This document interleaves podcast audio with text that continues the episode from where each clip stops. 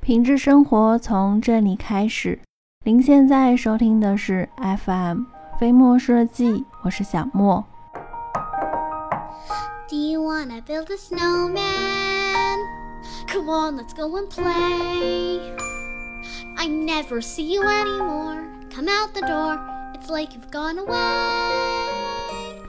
很多人第一次买房装修，一般都是当做结婚的婚房用的，所以距离有孩子也都是没几年的事情。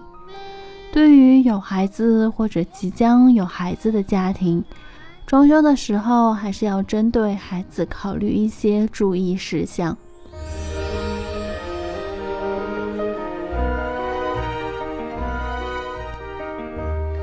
比如一环保指标，都知道很多的人造装修材料中含有甲醛，比如各种的胶水、人造的板材、板材家具、强化的地板、床垫等等。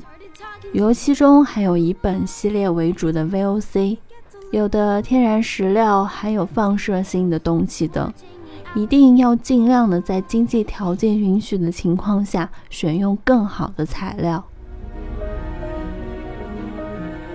二，飘窗的防护，如果家里有飘窗或者窗户比较低的话，一定要设置防护的措施。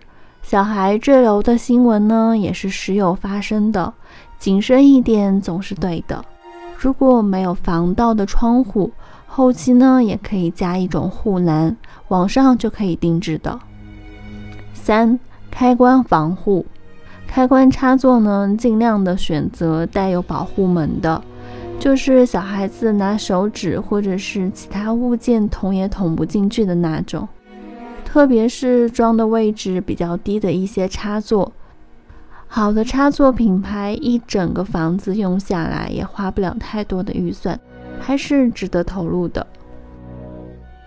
四、家具的锐角，选择比较圆润的家具，或者把家具的锐角用保护角包起来，这种东西在网上也是有的卖的，不贵。可以防止刚会走路的小孩啊磕磕碰碰。五，门和抽屉。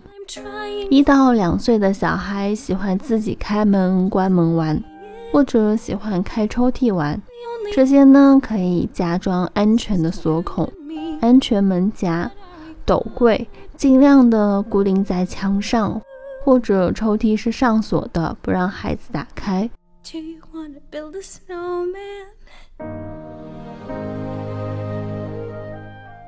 六，恒温的花洒。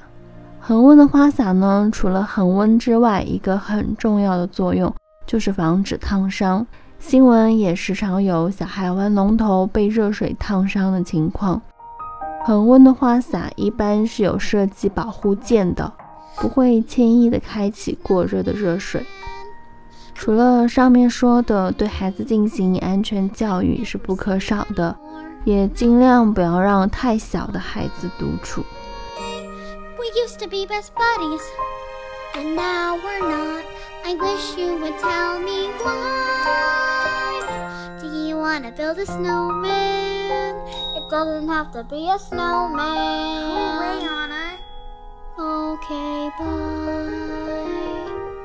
好了，本期到这就结束了。